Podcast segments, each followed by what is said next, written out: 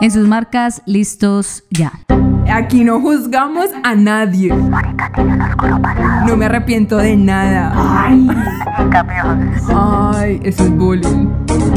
Oh shit. Here we go again. Bienvenidas. Bienvenidos. Y obviamente bienvenidos. Yo soy Verónica Gómez Giraldo. Yo soy Mónica Incapié y esto es Adultas Asintomáticas. El día de hoy tenemos un invitado al que no vamos a presentar nosotras, sino que desde ya le cedemos la palabra para que nos cuente un poco sobre quién es él. Eh, hola, soy Mario Mendoza, escritor colombiano. Acabo de publicar un libro que se llama Bitácora del Naufragio y estoy aquí muy contento en Adultas Asintomáticas. A ver, a ver cómo me va. En Adultes Asintomáticas. Entonces, en este episodio hablaremos sobre Bitácora del Naufragio, que es tu libro más reciente, su libro más reciente, el sentido de la vida en medio de la pandemia, la guerra, lo paranormal, el no pertenecer y el sentido social de ser un escritor en un país como Colombia. Y antes de empezar, quería decir pues que la palabra bitácora significa libro en el que se apunta el rumbo, velocidad, maniobras y demás accidentes de navegación. Y naufragio significa pérdida o ruina de la embarcación en el mar, en el río o en el lago donde se navega. Desde el título podemos ver el tono que se maneja a lo largo del libro, que de hecho vos mismo lo has catalogado como un tono casi que despiadado. Y ahí sí quiero llevarte un poco la contraria, porque en la lectura que hago del libro veo un tono realista, directo y sin eufemismos. Entonces creo que quizá el problema es que culturalmente nos han acostumbrado a que todo tiene que ser con palabras bonitas y minimizando la gravedad del asunto. Todo esto para que no perdamos la esperanza y al final esto ocasiona que nos quedemos sentados esperando que las cosas se solucionen y no pasamos al campo de la acción. Bueno, eh, yo lo que creo es que el libro intenta tomarle la temperatura a algo que sucedió de manera muy rara y es que yo sospecho que hubo un cambio de coordenadas. Yo lo que sospecho es que apenas entra la pandemia, entramos en otra época, en otro tiempo. Es como pasar del medioevo al renacimiento, o como lo que sucede cuando entra la Segunda Guerra Mundial, que uno dice, listo, primero de septiembre de 1939, ¡pum! Arranca otro tiempo y arranca otra época. Yo creo que la gente no entendió bien, la gente creyó que se trataba de algo pasajero, que era lo que le decían a uno al comienzo de la pandemia, no, eh, ya vamos entrando al túnel, pero ya saldremos, la recuperación, volveremos a la normalidad. Había una cantidad de frases que indicaba que todo era transitorio, que todo iba a pasar. Yo tuve claro desde el primer momento, desde los primeros comunicados que salieron de China, yo tuve claro que estábamos ingresando en otra, en otra época porque yo venía esperando eso yo venía esperando la línea de entropía. Eh, el sistema está sobresaturado, el sistema está a punto de colapsar hace mucho tiempo y cometiendo errores sistemáticos uno detrás de otro. La Convención de París, el protocolo de Kioto, la convención de Marrakech. Eh, tuvimos miles de oportunidades para frenar, para parar, para revisarnos, para hacer un examen de conciencia y nunca lo hicimos. Entonces ya los, los especialistas y los expertos hablaban de un, un, punto de no retorno. Y cuando entró la pandemia, yo dije, listo, esta es, esto es lo que estábamos esperando. Una señal que nos indicara que estábamos entrando en la línea de entropía. Eso iba a generar una especie de caos progresivo, ¿verdad? Uno detrás del otro y eso es lo que ha sucedido. Entonces yo dije, ¿cuánta gente estará tomando notas? ¿Cuánta gente estará llevando un diario de esto? Seremos muchos, habrá muchos escritores en esa línea y dije, bueno, no importa, voy a empezar yo eh, y voy a intentar meterme dentro de los imaginarios de lo que está sucediendo, dentro de nuestros estados de ánimo, que si ustedes recuerdan fueron lamentables, al menos a mí que vivo solo, eh, me pareció espantoso, me pareció terrible estar monologando conmigo mismo todo el tiempo y aunque estoy acostumbrado a la soledad y aunque la soledad es mi espacio natural para poder crear, es distinta la soledad por opción a la soledad obligatoria, con esas largas cuarentenas, toques de queda, miedo, una lista de muertos todos los días en todas las noticias. Eso para mí fue cargante y fue un ambiente muy pesado y muy denso. Pero me di cuenta que yo no era el único, me di cuenta que una cantidad de gente alrededor empezaba a deprimirse, a descomponerse. Entonces dije, eh, voy a tomar notas de todo esto y al final si hay muchos libros sobre el tema, yo guardo esto y lo dejo en mi escritorio y ya está.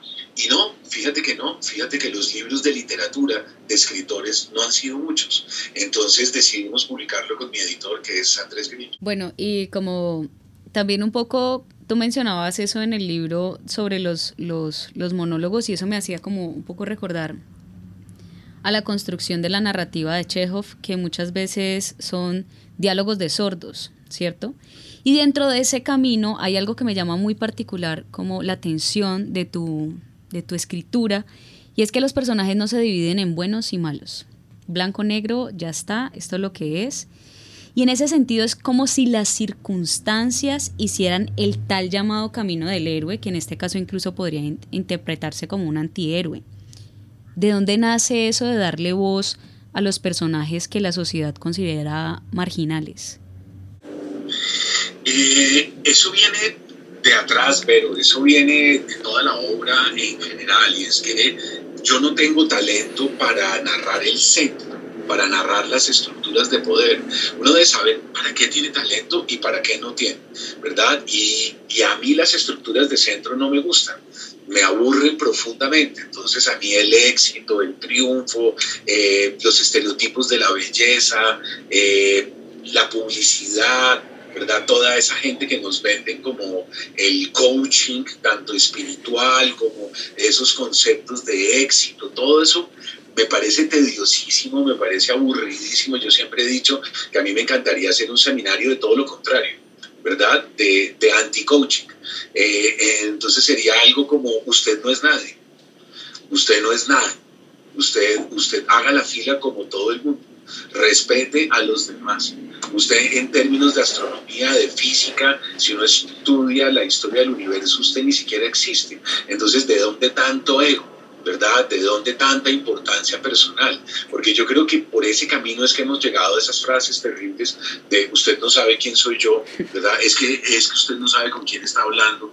No, todo eso es espantoso y es la cadena de violencia que de alguna manera ha impregnado toda esta sociedad.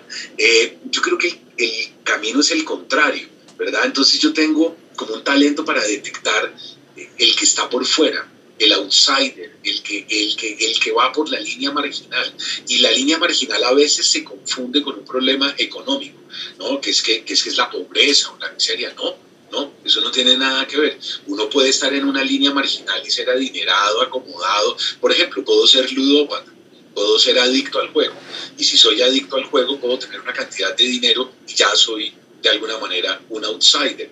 Puedo ser un paciente psiquiátrico con una esquizofrenia y puedo tener dinero y sin embargo puedo tener una depresión profunda y sin embargo estoy metido dentro de los estándares de la comodidad, pero soy un marginal por mi propia condición de depresión. Entonces, a mí me interesa todo aquel que navega por las aguas que están prohibidas, por, por los extramuros, por la línea que está por fuera del feudo, es lo que a mí me interesa, porque creo que ahí se ilumina la condición humana y que creo que ahí hay unos mensajes importantes para todos los demás que de alguna manera a veces nos tragamos esos mensajes idiotas y un poco estúpidos que tiene el establecimiento.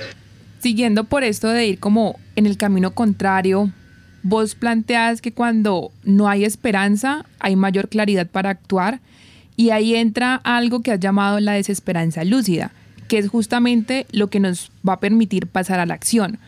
Pero entonces eh, yo me pregunto y te pregunto, si no hay esperanza entendida como algo que nos mueve, algo que nos permite pensar en la posibilidad de hacer algo, eh, de hacer que algo pase siempre y cuando eh, pues nosotros mismos logremos eso, eh, yo empezaría a ver como la, desesperanza lúcida como un empezar algo nuevo, pero completamente desde cero.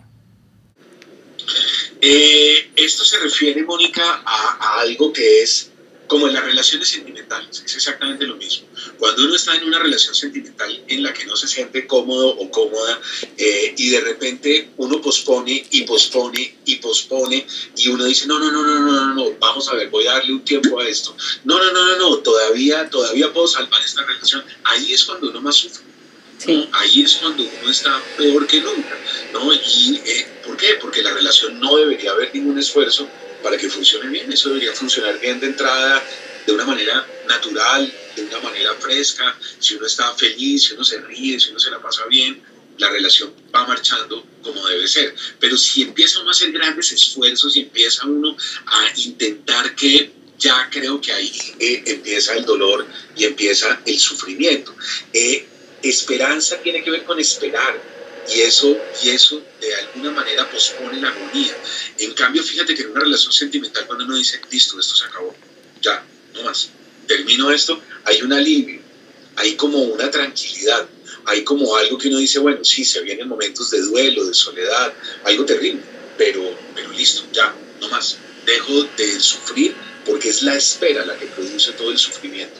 Entonces, aquí pasa lo, lo, mismo. Yo creo que nosotros, por andar siempre creyendo que somos capaces de algo más adelante, que esto no es tan grave, sí, estamos contaminando el planeta, pero vamos a ser capaces, no, pero nada, estamos destruyendo esto y ya llegó el momento de que hay que dejar de creer que siempre vamos a solucionarlo, que siempre vamos a poder de alguna manera componerlo, que hay una manera de remendar entonces vivimos en un mundo que está lleno de remiendos. No, no, no, digámonos la verdad. Esto está muy mal, hemos tomado pésimas decisiones, no hemos sido capaces y de alguna manera tomar esa lucidez eh, y saber que no podemos esperar hacia adelante, sino que tenemos que actuar de inmediato, me parece que es una posición mucho más lúcida que la otra.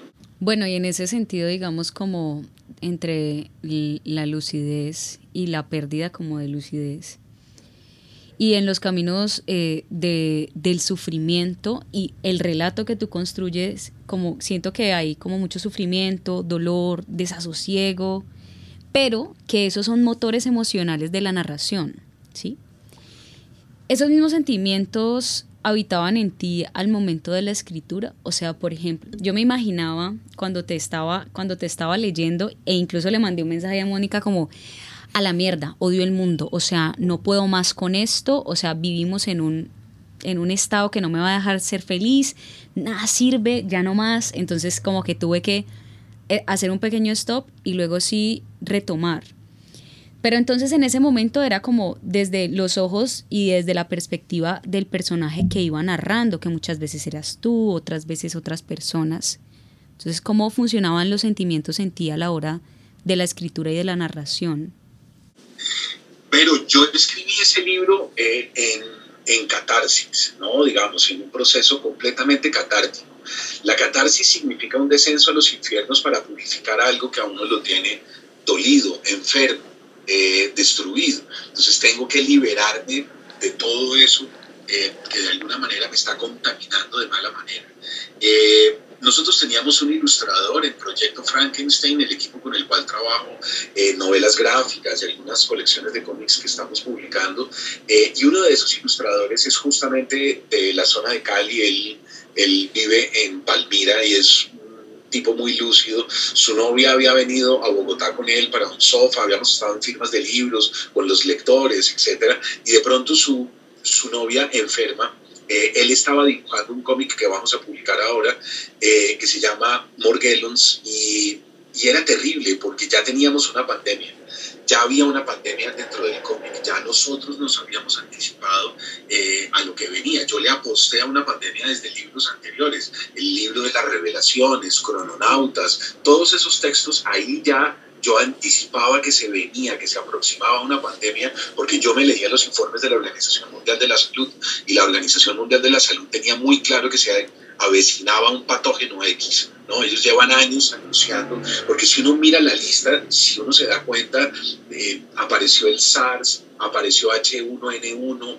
H1N3, luego el ébola se les salió de África, pero lograron más o menos contenerlo, luego vino Zika, chikungunya, había una lista de por lo menos dos o tres años entre virus y virus, y la Organización Mundial de la Salud dijo se acerca se acerca un patógeno X que tarde o temprano se va a salir de control. Entonces, en otros libros yo ya había introducido una pandemia y había introducido un virus. Y acá, en esta colección de cómics, nosotros metimos una pandemia y este ilustrador, Juan David Peñaranda, que, que vive en Palmira, eh, estaba ilustrando el, el cómic y de pronto, mientras iba dibujando unas viñetas, unas ilustraciones de gente en un cementerio y en fosas comunes, eh, durante la pandemia de pronto su novia, a la que nosotros queríamos y estimábamos mucho, enferma, tiene que entrar a cuidados intensivos eh, y finalmente fallece. Mm. Eh, mientras, mientras eso nos estaba sucediendo dentro del equipo de trabajo, fallece mi madre en un, en un hogar geriátrico acá en, en, en, Bogotá, nadie pensó en los, en los más viejos y esas medidas de la, de la Secretaría de Salud fueron terribles. ¿Por qué? Porque no había cómo visitarlos y los viejos viven del cariño, los viejos viven de los abrazos, de la ternura, de la gente que tienen cerca. Entonces eh, ella entró en una depresión y murió y morir durante una pandemia, sobre todo el año pasado, durante esas primeras cuarentenas, era terrible porque no había la posibilidad de de tener honras fúnebres, había toda una complicación con los hornos crematorios, yo tuve que mandarla por fuera de la ciudad porque los hornos de Bogotá estaban a tope y había que esperar dos o tres semanas para poder cremar un cuerpo, todo eso era una atmósfera terrible, siniestra, negra, muy oscura, y a las dos semanas sufro un accidente, a las dos semanas estoy en mi bicicleta llegando a mi apartamento y me atropellan, eso lo, lo digo en el libro en algún momento, eh, y yo termino rodando por el piso varios metros y termino con medio cuerpo lisiado, con férulas, en fin. O sea, todo eso eh, iba creando una atmósfera tan, tan delirante que mi escritura, la única manera que yo tenía es que fuera una escritura catártica. Es decir, no es una escritura eh, en donde me doy ánimo, en donde busco la luz, en donde busco el sol, en donde quiero pensar de manera positiva hacia adelante. No, lo que uno necesita cuando está atravesado por el dolor y el sufrimiento es descender a la profundidad y liberar, ¿no? Es una estructura muy psicoanalítica, fíjate bien, es una estructura de descenso para poder salir finalmente limpio de aquello que lo acongoja a uno. Y yo espero que eso le sirva también al lector, ¿no? O sea, yo espero que mi catarsis personal sea también la del lector en la medida que vaya leyendo. Pequeño inciso. ¿Qué parte fue la que te aporreaste, la masculina o la femenina? Eh, el lado derecho, eh, brazo derecho, mano derecha, pierna, pierna y pie derechos. No, masculina. Eso me enseñó mi profe de yoga. Masculina, femenina. Sí. La derecha es masculina. Sí, sí, sí. Sí, sí, Es que claro, también a veces como que eh, ciertos acontecimientos que a uno le suceden, el cuerpo empieza a hablar de una manera que uno no entiende y le empiezan a pasar como ciertas cosas, entonces dije, ve, de pronto ahí también se veía como reflejado su duelo. Pequeño inciso, ya fue. bueno, Mario, en el libro vos hablas de la pandemia dentro de la pandemia, que es todo lo relacionado a la salud mental, que no es que se altere, sino que se empeora con todo lo que trajo el COVID. Porque vivimos en una sociedad que sigue viendo la depresión o los trastornos como algo pasajero, algo que se resuelve encontrando motivación, como si fuera tan sencillo. Y la realidad es muy diferente cada vez hay más personas con depresión, por ejemplo. Entonces yo creo que en el libro se hace un ejercicio de alteridad, de vernos y reconocernos en el otro, que nos muestra que no estamos solos, que no somos la excepción ni el bicho raro. Y yo realmente, pues puede que suene muy extraño, pero lo veo como una pequeña luz, como una pequeña luciérnaga en mitad del túnel el hecho de que vamos a empezar a hablar seriamente de esta pandemia que nos viene atacando en silencio desde hace mucho. Eh, mira, Mónica, yo, yo vengo leyendo a un, a, un, a un, filósofo alemán de origen coreano que es Byung-Chul Han. Eh, Byung-Chul Han es, yo se los recomiendo mucho y a todos los que nos están oyendo, eh, es un autor fascinante. Eh, él tiene un libro que se llama La Sociedad del Cansancio la sociedad del cansancio significa que primero vino la sociedad del rendimiento. La sociedad del rendimiento es una sociedad que va, digamos, es una idea, es todo un paquete que nos venden en, donde tenemos que ser lo máximo nosotros estamos llamados a grandes cosas. Entonces, madruga, ve al gimnasio, eh, hace ejercicio toda la mañana, cambia tu dieta, eh, estírate, ¿no? Haz sentadillas, eh, tú, tú puedes, eh, haz tu tesis y encima de la tesis, ¿por qué no estudias otra, otra, otra carrera? En las horas de la tarde tú puedes estudiar otra carrera y si puedes sacar tiempito para un trabajo de cuatro horas, de cinco a nueve, pues búscate un trabajo de cinco a nueve. La sociedad del rendimiento es la sociedad del termo de café, ¿no? Tome tinto y tome tinto a todas horas, es la sociedad de la Coca-Cola, es la sociedad de la cocaína, de la penica, de las, de las metanfetaminas, es, es eh, todo el tiempo estamos estimulados, es eh, la del Vive 100, es la de los estimulantes, es la de la rumba, la de la juerga, la de vivir alterados todo el tiempo. Eres una persona positiva, esperamos lo mejor de ti. Y al final, al final de esa carrera terrible, tú te levantas un día y no te puedes levantar de la cama. No tienes cómo no hay energía, no hay fuerza. Y un Chulhan llama eso la sociedad de la fatiga. Entonces nosotros ya pasamos de la sociedad del rendimiento, la de los gimnasios, la de la gente que siempre está corriendo por la calle y que tiene eh, agua todo el tiempo y que quieren ser sanos y montan en bicicleta y hacen excursiones los fines de semana y hacen un poco de todo todos los días a todas horas y no se pueden quedar quietos. ¿verdad? Es una sobreestimulación permanente, es un nerviosismo, es un temblor que los, que los, que los, que los va diluyendo y los va masacrando sin que ellos se den cuenta. Bueno, un día llega finalmente ese momento en el que tú dices, no me puedo levantar, ¿qué me pasa?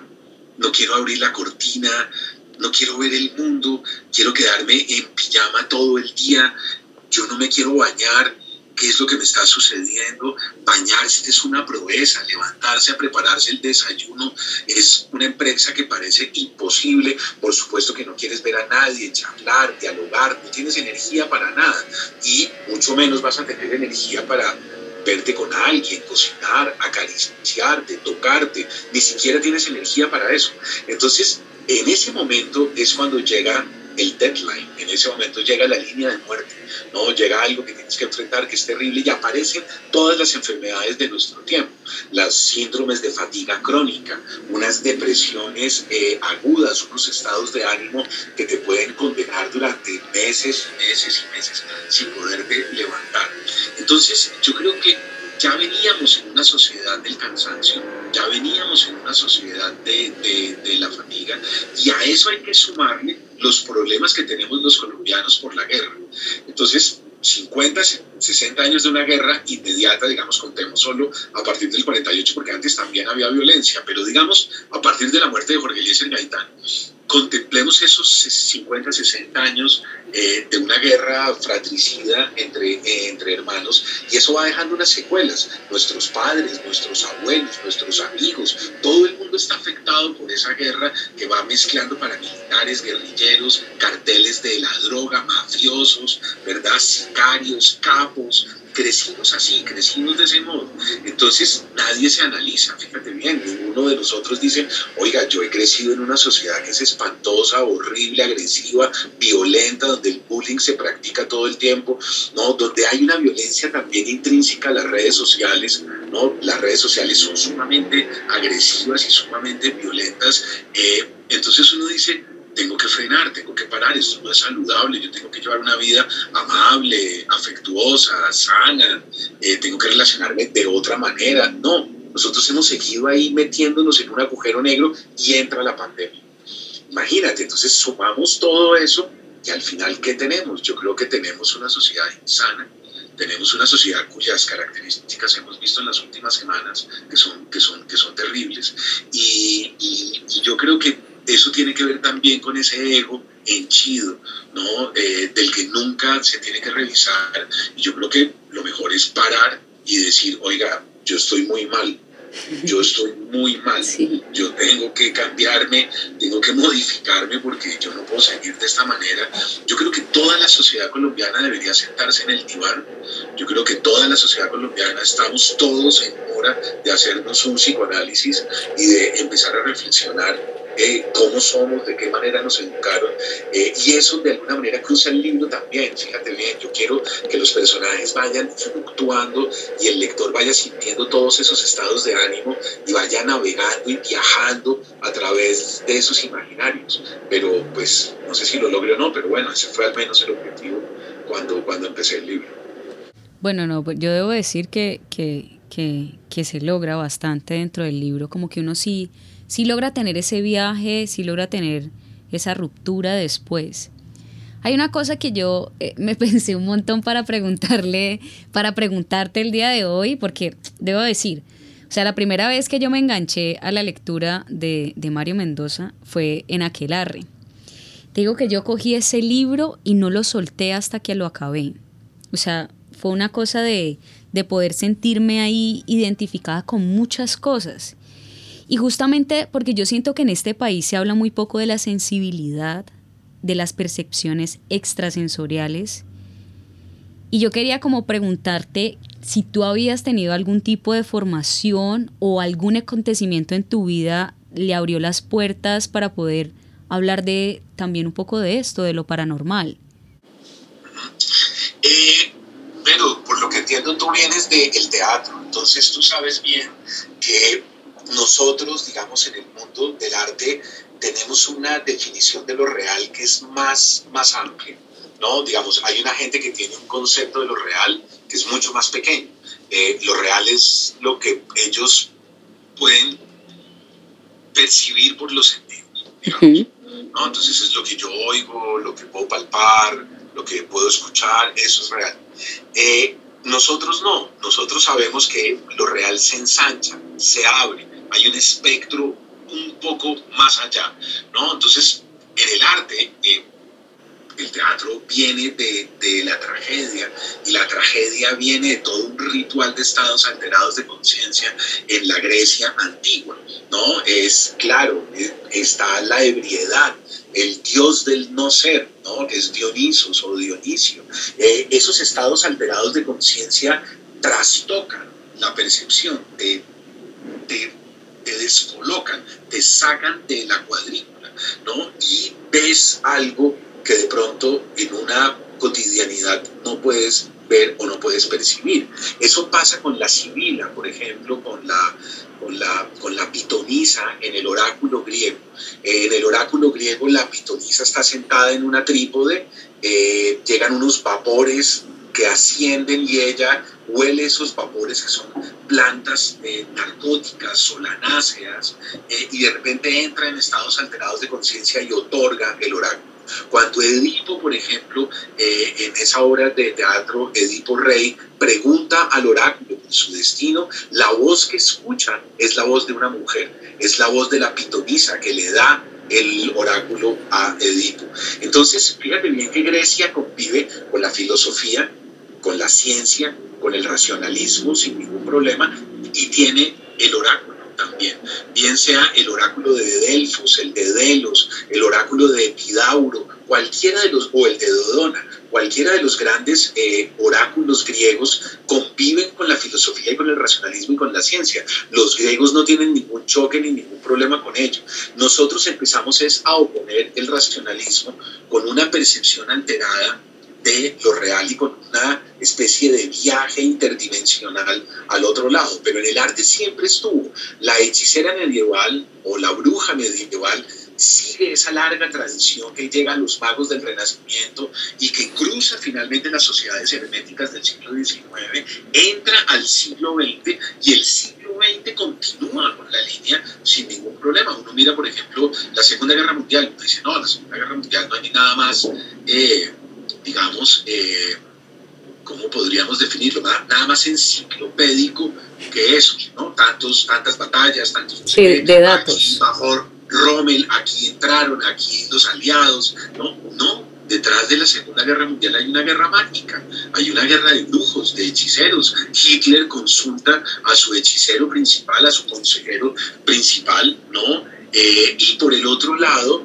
también los aliados consultan a alguien que es el encargado de dar las indicaciones mágicas para oponerse a ese mago de Hitler. Entonces, detrás hay una cantidad de símbolos y hay una cantidad de misterios. Está Eric Hanussen, que es ese consejero astrólogo de Hitler, y por el otro lado está la bestia 666, Aleister Crowley, el gran mago, ¿verdad? Que es el que está detrás de los criados. Entonces, fíjate que para nosotros el movimiento surrealista, el movimiento de los románticos del siglo XIX, las hechiceras, las pitonizas, los oráculos, nosotros estamos en el arte muy acostumbrados a qué significan estados alterados de conciencia. Entonces, yo cuando escribo siento que hay una fuerza, que hay una potencia dentro de la escritura que no necesariamente pasa por mi yo, por un individuo que se llama Mari Mendoza con un número de cédula tal, tal, tal. No, yo creo que yo creo que cuando uno está escribiendo, y supongo que a ti te puede suceder cuando estás actuando, ¿no? ¿Qué es lo que tú haces cuando tú actúas? Bueno, tú te, tú te, tú te conviertes en un tamiz, ¿no? En una zona de fuerza, en una zona energética, y Verónica desaparece. Verónica, sus manías, su manera de ser, sus gestos, eh, todo desaparece y tú te conviertes en una zona de fuerza.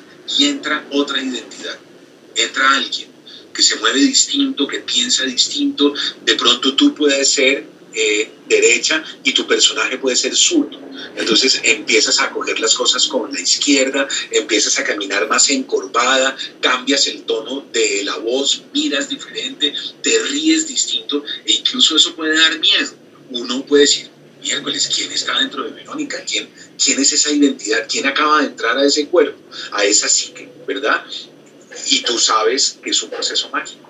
¿no? Eso es lo que uno ve cuando está con actores de teatro o con actores profesionales en, en cine.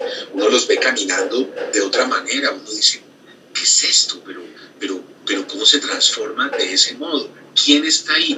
Y esos actores, fíjate bien, algunos han durado mucho tiempo para poder zafarse el personaje, ¿no? Yo siempre recuerdo a De Niro, por ejemplo, al que, al que le costó mucho dejar eh, ciertos personajes cuando trabajaba con Scorsese. Recuerdo mucho a Polanski en El Inquilino, por ejemplo. Eh, recuerdo a Dustin Hoffman, toda esa vieja escuela del Actors Studio de Nueva York. Eh, Hoffman, después de Midnight Cowboy, cuando hace un personaje que se llama Razzo, cojea tres meses después. Y la esposa le dice, en una gasolinera, le dice, oiga, maestro, ya, o sea, ya se acabó el rodaje y el dice, ah, sí, sí, verdad, verdad, y vuelve y camina normalmente. ¿Por qué? Porque hay una zona del cuerpo que queda en el devenir. Los chamanes entran en devenires, ¿no? Entran en un devenir tanta, en un devenir serpiente, en un devenir jaguar. Entonces, de alguna manera, esta pregunta que me haces tiene que ver con Pitágora también, porque se trataba de devenir todos los otros que estaban dentro de la pandemia y no solo yo, ¿no? ¿Qué le estaba sucediendo a esa chica de 18 años? ¿Qué le pasaba a la enfermera? ¿Qué le pasaba al otro? Y entrar dentro de ellos e intentar entenderlos y eso es un proceso extraordinario y maravilloso. Yo sí creo que tiene mucho de mágico, bueno. Sí, yo también creo que digamos como dentro de las construcciones de la narrativa hay mucha magia, y es que no se puede negar tanto así que a mí, o sea, lo que me generaba como curiosidad era, bueno, ¿y de dónde? Pero, pero sí, tal cual, la respuesta es el arte, básicamente. Fíjate, fíjate, eh, en el caso tuyo es, bueno, Mónica me desmentirá, pero hasta donde tengo entendido, estaba en una tesis sobre, sobre Padura. Todavía, todavía sí con la tesis sobre Padura. Va marchando. No sé si ya cambiamos de tema. No, no, no, no, no, mira, o sea, tiene más reversa. Tiene más reversa, quién sabe qué. Un avión. Que, un avión. Un avión que tiene más mi reversa. tema de tesis. Créeme que sí. Claro, entonces fíjate, ¿qué es lo que uno hace? ¿Qué es lo que uno hace durante el proceso de tesis? Primero tiene que leerse los textos de Padura, pero hay que entrar ahí, ¿no? Hay que entrar a La Habana, hay que recorrer las calles, hay que oler, hay que sentir, es un viaje tremendo para entender los personajes de él, que son personajes que están ligados al mundo del Caribe, que están ligados a la revolución y a la postrevolución cubana, las contradicciones, la salsa, los ritmos la negritud, ¿no? ¿Qué significa ser blanco o qué significa ser negro en Cuba? Es una cosa que uno tiene que ir entendiendo, es un viaje completo de la conciencia. Entonces, yo creo, yo creo que nosotros sí viajamos eh, a estados alterados todo el tiempo, permanentemente, en las profesiones que tenemos. Y yo creo que eso es nuestro, nuestra ventaja, y yo creo que eso es nuestro plus, digamos, eso es lo que las otras profesiones nos envidian creo yo, ¿no? Porque, por ejemplo, yo no me imagino yo siendo dentista o siendo ingeniero. Sería aburridísimo, tediosísimo, o siendo economista, por ejemplo. Yo me moriría del tedio. Yo, yo, yo siento que todo el tiempo tengo que trascender lo real, que tengo que ir más allá de esas líneas que definen qué es real y qué no es real. Bueno, y un poco como hablando de, de, las realidades de los escritores, de la realidad de Padura, de Cuba, vamos a hablar de crisis existenciales, de tesis. Tal cual. Vamos a hablar un poco como de, de, lo que está aconteciendo en Colombia. Porque Colombia está atravesando por un proceso de catarsis social. Un estallido que venía posponiéndose y postergándose y que en medio de la pandemia no aguantó más. El silencio cómplice de muchas masacres se volvió una arenga desesperada. Entonces, para pasar a este tema del cual sí o sí debemos hablar, que pues es esta coyuntura, vos ya has hablado de que es hora de organizarnos de una forma distinta para vencerlos en las urnas. Entonces, ¿cómo crees que podemos pasar de las calles a organizarnos y de verdad ser parte de una democracia participativa y prepararnos para en unos meses pasar a las urnas? Porque además de la rabia e indignación que son completamente legítimas, está la desconfianza al fraude electoral. Entonces, yo quiero, para refrescar un poquito la memoria, que recordemos lo que pasó con muchas actas de votación que evidentemente estaban alteradas, no se hizo nada y lo máximo, lo máximo que se dijo es que había sido un error humano. Bien, excelente, excelente pregunta. Miren, yo creo que, yo creo que estos tipos que han estado en el poder eh, han abusado de una manera vergonzosa de todos nosotros. Aparte de todo lo que estábamos hablando durante la pandemia, eh, ellos empiezan una masacre, ellos empiezan a asesinar líderes y lideresas sociales. O sea, ya con todo lo que teníamos era suficiente para volvernos locos. Eh, y encima de eso teníamos que levantarnos todos los días con cifras de muertos en no sé dónde, masacre de la lideresa, no sé quién en no sé dónde, eh, un excombatiente de las FARC o dos o tres asesinados a la salida del pueblo en tal departamento. Era, era terrible. No hubo una semana a lo largo de toda la pandemia en donde nosotros no nos enteráramos de alguien que había sido sacrificado. Entonces, yo creo que eso fue un abuso eh, casi que criminal y asesino con toda la población colombiana. Pero si tú le vas sumando a eso también el desempleo, el empobrecimiento, la tristeza, la desilusión, todo lo que nos ha venido acongojando durante este último año, realmente yo creo que estos tipos eh, se pasaron y aplicaron algo que era la doctrina del shock ¿no? Aquí yo les recomendaría mucho a los oyentes que miren a Naomi Klein. Eh, ella tiene un libro extraordinario que se llama La Doctrina del Shock. Hay un pequeño video con Alfonso Cuarón, 6, 7 minutos que uno lo puede ver ahí en YouTube y, uno se informa y queda perfectamente enterado de qué se trata ese libro. Eh, y eso fue lo que nos aplicaron a nosotros, los economistas de la Escuela de Chicago, eh, decían que era perfectamente posible después de una catástrofe humanitaria, después de un estado de shock social, aplicar leyes económicas que no se habían podido aplicar, que por supuesto son leyes de capitalismo salvaje, ¿no? Eh, entonces, eso fue lo que hicieron con la reforma tributaria. Y por supuesto, la pandemia, sabíamos todos por los informes, dos o tres generaciones iban a salir sacrificadas, oh. las generaciones de ustedes, precisamente. Esas son las generaciones que no van a conseguir empleo. Entonces uno dice, ¿para qué estudio si al final yo no voy a conseguir trabajo en ninguna parte? ¿Qué voy a hacer? ¿En qué me voy a emplear? Ni siquiera si quiero ser mesera tampoco porque los bares están cerrados, los restaurantes están cerrados. ¿Para qué me gasté cuatro o cinco años en una universidad? ¿Dónde, qué voy a hacer con mi vida? ¿Dónde voy a ahorrar? ¿Cuándo voy a poder dar la cuota inicial para un apartamento? Respuesta, nunca, jamás, no, hay fútbol. Entonces, presionar de ese modo a dos o a tres generaciones que estaban contra las cuerdas y que estaban realmente acorraladas y algunas, muchas pasando hambre, me parece que fue eh, algo que eh, generó el estallido y ese estallido no solo es más eh, digno, necesario, sino me parece que es admirable. No, yo creo que fue una respuesta admirable. Yo creo, yo admiré profundamente la valentía de los chicos cuando los vi en las barricadas, me pareció genial y yo dije, qué bien, estos muchachos ya no podían más. El problema que tenemos ahora es cómo, cómo entender que la inteligencia es más peligrosa que la fuerza, cómo entender que la fuerza es un ideal guerrero es una moral de los guerreros.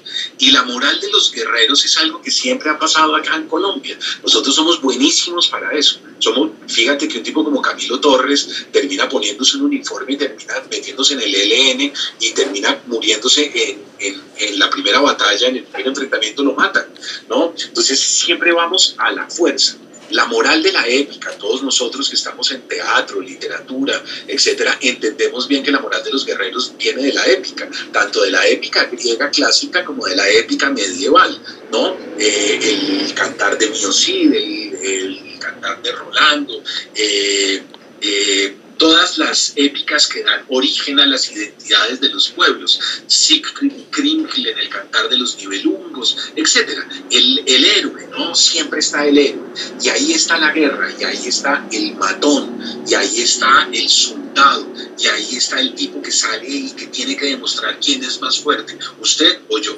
Entonces, yo creo que hay que pasar de la moral de los guerreros de creer que podemos salir a un enfrentamiento a las calles, lo cual es un disparate, porque eso significa que tenemos que prepararnos para matar, para matar gente. ¿no? Porque sería el colmo llamar a el enfrentamiento y uno quedarse dentro de su casa. Eso sería una doble moral porque significa, ay, sí, yo llamo a los enfrentamientos, pero que se mueran otros. ¿no? que se mueran los que están allá. No, aquí pasa lo mismo que pasaba con el proceso de paz. Si yo no firmo, y yo digo yo no quiero el proceso de paz, tengo que mandar a mis hijos y tengo que irme yo a la guerra. Porque hacer la guerra con sangre ajena es muy fácil. Eso es sencillo. Pero ir a poner el pellejo, eso es lo que es tremendo. Entonces, no podemos llamar a la guerra, eso es un disparate. No podemos llamar a un enfrentamiento en las calles y matarnos los colombianos y crear finalmente una guerra civil. Entonces ahí es donde entra la inteligencia. ¿Cómo somos peligrosos? No bajamos la guardia, no nos vamos a nuestras casas a quedarnos quietos, a que todo continúe igual. No, vamos a escalar esa protesta y esa indignación a un nivel muy peligroso para ellos, que yo creo que es el nivel de la democracia participativa. Ahí hay que inscribir las cédulas, hay que mirar la gente que acaba de cumplir 18, si no se ha inscrito tiene que ir a la registraduría, la gente que no ha votado, que son muchos jóvenes que no han creído en eso, no han llegado a las urnas, hay que inscribir las cédulas, hay que mirar todavía quiénes son los que están eh, en este momento como representantes que podrían continuar, cómo podemos nombrar gente nueva para llevar al Senado. Es una cuestión de pocos meses, ¿verdad? Eh, y hay que empezar a mirar cómo miramos, eh, perdón, cómo pedimos vigilancia internacional. Ahí está Naciones Unidas, ahí está Human Rights Watch, ¿verdad? Ahí está también eh, la Unión Europea, ahí están varias ONGs, ahí está la OEA. Nosotros tenemos que convocar a un movimiento internacional de veeduría durante las elecciones y otra cosa que tenemos que hacer es llamar a los colombianos a que no vendan el voto. Eso es un llamado que tenemos que hacer. No venda el voto, porque si usted vende el voto por 50 mil o 100 mil pesos, está vendiendo el futuro de sus hijos y el, futuro de sus nietos. No haga eso. Por mucha presión que reciba, ¿verdad? Por, por, muchas amenazas que usted reciba, aguante, resista y no lo venda. Y si no vende su voto, y por el otro lado tenemos una veeduría y somos capaces de convocar mesas de trabajo y llegar, podemos dar una sorpresa mayúscula. Yo, yo creo en eso y creo en eso porque creo que nosotros también los de humanidades estamos llamados a la sensatez, ¿no? Nosotros no somos gente de guerra, yo no me veo comprando un arma, yo no me veo saliendo eh, con un machete en alto en las calles o con un revólver. Yo soy incapaz de eso. Yo no, yo, o sea, yo ni siquiera podría tirar piedra porque, porque no me nace hacer una cosa por el estilo, ¿no? Eh, entonces, ¿qué es lo que tengo que hacer? Ser muy peligroso de manera inteligente. Entonces, ahí hay muchas formas y no hay que olvidar algo. Eh, la no violencia puede ser más contundente que la violencia. Ejemplos, ejemplos, ¿no? Eh, la desobediencia civil de David Thoreau. ese libro es fundamental. Son 50 paginitas, chiquito, pero ese llamado del deber de la desobediencia civil de David Thoreau cambió la historia de las luchas sociales a lo largo de los últimos 100 años. ¿Quién lee ese libro y termina independizando a la India del imperio más grande y de los ejércitos más famosos? Gandhi. Cuando Gandhi tiró una piedra, cuando Gandhi agredió a alguien, jamás en su vida, llamó a desobediencia civil y termina venciendo a los ingleses. Los ingleses salen de la India derrotados. ¿Quién sigue el ejemplo de Gandhi y quién sigue el ejemplo de David Thoreau? Martin Luther King. Martin Luther King jamás en su vida, esa fue la confrontación con los Panteras Negras y con Malcolm X, Martin Luther King dijo no, no violencia. Gracias a esas batallas es que una persona como Obama llega a la, a la Casa Blanca cuando, cuando habíamos visto a una persona afroamericana en la Casa Blanca con su mujer afroamericana y sus hijas afroamericanas, miércoles, ¿qué es eso? ¿Cómo se cambió los Estados Unidos de esa manera en que había un racismo estructural y cómo llegamos a un presidente negro? ¿Cómo se dio eso? ¿Por dónde logramos eso? Por las batallas de personas como Martin Luther King.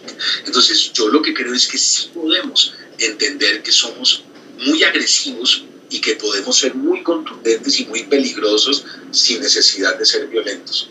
Entonces, eh, yo llamaría a la no violencia, en términos indios, Gandhi llamaba eso santillara, ¿no? Es no te agredo, jamás voy a irme contra ti, nunca te voy a hacer nada que te haga daño, pero no te obedezco, no te obedezco.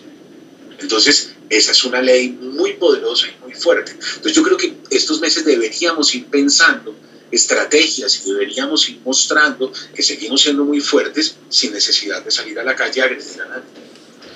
Por ejemplo, recuerdo mucho una historia que me contaron hace poco de un médico general que me estaba revisando y estaba un poco como entre a favor y en contra de, todo, lo, de todo lo que se está gestando. Entonces decía, no, es que tenemos que unirnos para hacer cosas más inteligentes, hay que llamar a la cultura, hay que gestar nuevos movimientos pues que apunten a otras cosas. Entonces me contaba la historia que en Alemania a los médicos se les pagaba muy mal. Muy mal, o sea que el salario que ellos recibían por estar poniendo el pellejo era muy bajo. Entonces que un día se reunieron toda la corte de médicos y decidieron sentarse afuera del Palacio de Justicia a leer la Constitución. No vamos a atender un solo paciente a no ser que sea una urgencia vital en ese caso, tendremos, nos organizamos y nos relevamos. Vamos a estar aquí abajo sentados leyendo la Constitución. Eso duró cinco días porque inmediatamente al no tener médicos, pues la sociedad empieza a dejar de funcionar, ¿cierto? A no seguir la estructura. Imagínate que eso pasa en Colombia con todo el sistema de las EPS, IPS, aquí a más de uno se le cae el negocio y va a decir, no, no, no, venga, dialoguemos con esta gente a ver qué es lo que necesitan. No duramos más de un día. No, nada, o sea, ahí sí se colapsa. Claro, yo creo que organizarnos significa entender que no salimos a la moral de los guerreros, sino que pasamos esa página ya no creemos en eso y entramos a la página de la inteligencia. Nosotros esa página no la hemos escrito, no hemos entrado todavía ahí. Y yo creo que ese es el momento. No olviden que yo vengo de una generación que fracasó estruendosamente con la bola verde. Nosotros estuvimos a punto de poner en la jefatura más importante del Estado a un matemático y a un filósofo, que es Santana Llegamos a segunda vuelta nosotros llegamos a la segunda vuelta, éramos 3.5 millones de personas y perdimos ahí, perdimos en ese pequeño eh, movimiento de la última esquina que teníamos que cruzar, ahí perdimos. Eh, pero estuvimos muy cerca, estuvimos muy cerca. Yo creo que ahora con las nuevas generaciones y los nuevos votantes se puede corregir lo que pasó con el plebiscito en el 2016, que perdimos por 50 mil votos. Fue algo absurdo y ahora hay que defender el proceso de paz. ¿Dónde vamos a demostrar nuestra nueva fuerza? Que tenemos a todos esos muchachos que acaban de llegar y que son sumamente lúcidos y que son sumamente inteligentes y claros con que no podemos continuar igual. Ahora es que podemos medir fuerzas porque los tenemos a todos ellos. yo sí creo que podemos llegar a las votaciones de marzo al Congreso eh, y cambiar, y yo sí creo que podemos cambiar en votaciones a presidencia en mayo del año entrante. Falta muy poco tiempo, no es mucho. Sí, realmente las elecciones están como a la vuelta de la esquina, entonces hay otros métodos organicémonos de verdad que sí es posible que hagamos algo, que el cambio se dé. Claro, claro que sí, claro que sí. Yo creo que eh, podcasts como este, por ejemplo, a mí me parece que son eh, pequeños reductos de resistencia civil. ¿no? Eh, clubes de lectura, gente que se reúne en las casas de la cultura, bibliotecas públicas, colectivos, todo eso son de alguna manera movimientos de resistencia civil y eso es lo que tenemos que hacer, agruparnos, discutir, modificar también nuestros puntos de vista porque también es necesario entender y escuchar a los otros. Sí. Bueno, Mario, pues lastimosamente se nos acaba el tiempo. Por nosotras, pues aquí nos quedaríamos haciendo toda una temporada con vos. Muchísimas gracias por aceptar esta invitación.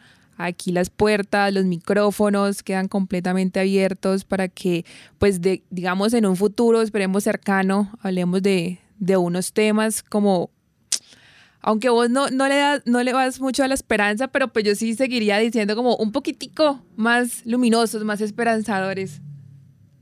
Bueno, yo también quiero agradecerle mucho a Mario porque siempre es muy bonito escucharte. O sea, yo recuerdo que, incluso antes de, volverme lectora de lo que escribes, te escuchaba.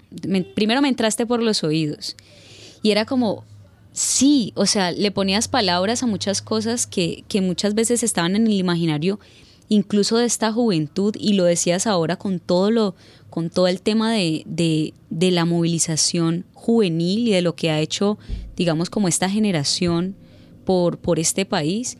Y yo decía, sí, él, él tiene como esa voz de muchas causas y de muchas cosas que en algún momento a mí me gustaría escuchar. Entonces te agradezco mucho que hayas aceptado la invitación el día de hoy. Ha sido, tengo que decirlo abiertamente para la gente que nos está escuchando, la entrevista que más me ha causado hasta ahora nervios. Y tenemos que confesar que Mario aquí como súper relajado, súper parchado, como ustedes tan jóvenes y azaradas por esto.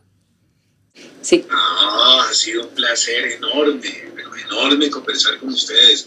Yo creo, mire, yo creo que esto es como, como con Frankenstein, por eso siempre he hablado de ese proyecto que se llama así, Proyecto Frankenstein. Yo creo que sueltos por separado no somos más que miembros de cadáveres que no funcionan y que no sirven para nada.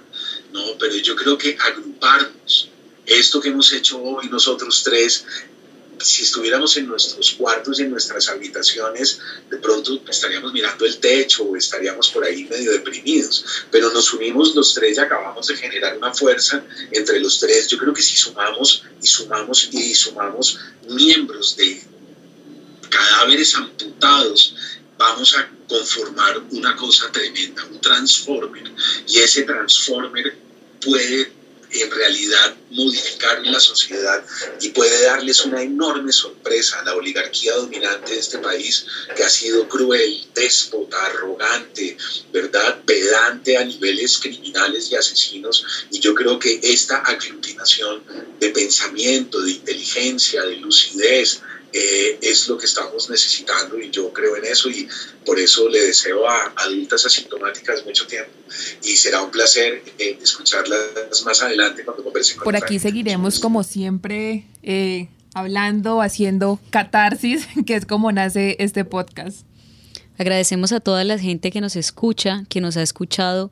Si usted ha llegado hasta aquí, antes de seguir adelante, eh, yo quiero también agradecerle porque en este momento estamos escribiendo la historia de Colombia.